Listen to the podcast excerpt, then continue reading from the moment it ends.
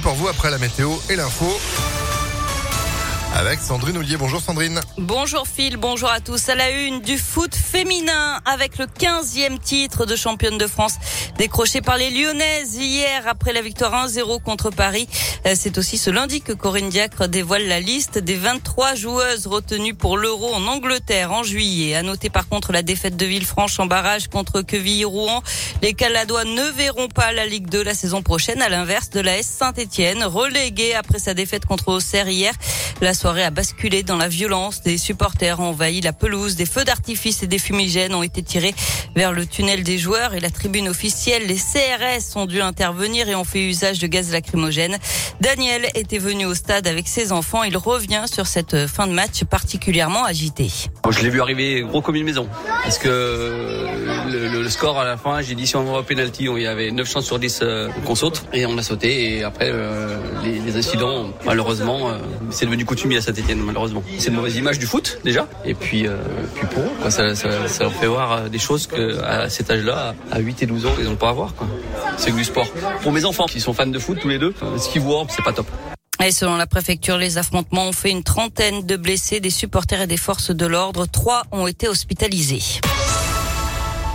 Ça va faire mal au portefeuille. Selon le Parisien, il y aura bien un rattrapage sur la facture d'électricité. Il se fera à partir de février 2023, mais il pourrait s'étaler sur deux ou trois ans.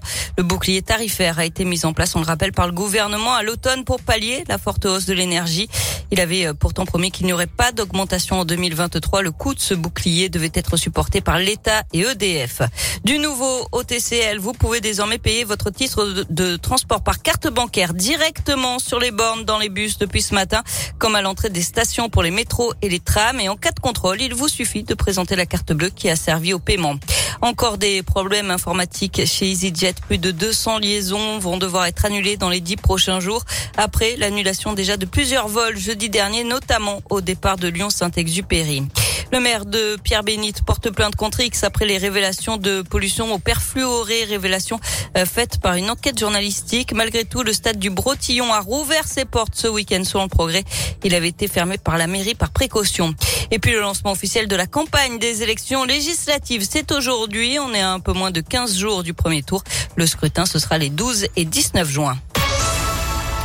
On revient au sport avec euh, du basket et la qualification de l'Asvel pour les demi-finales des playoffs. Les Villeurbanais ont battu hier soir Cholet 84 à 82.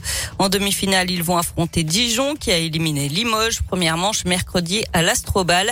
Et du côté des filles, eh bien, elles ont mal entamé leur finale. Elles ont perdu la première manche 76 à 66 face à Bourges.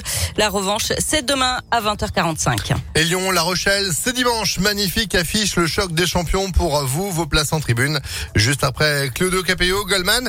Et puis la météo, merci beaucoup Sandrine, vous êtes de retour à 9h30. À tout à l'heure. Et pour la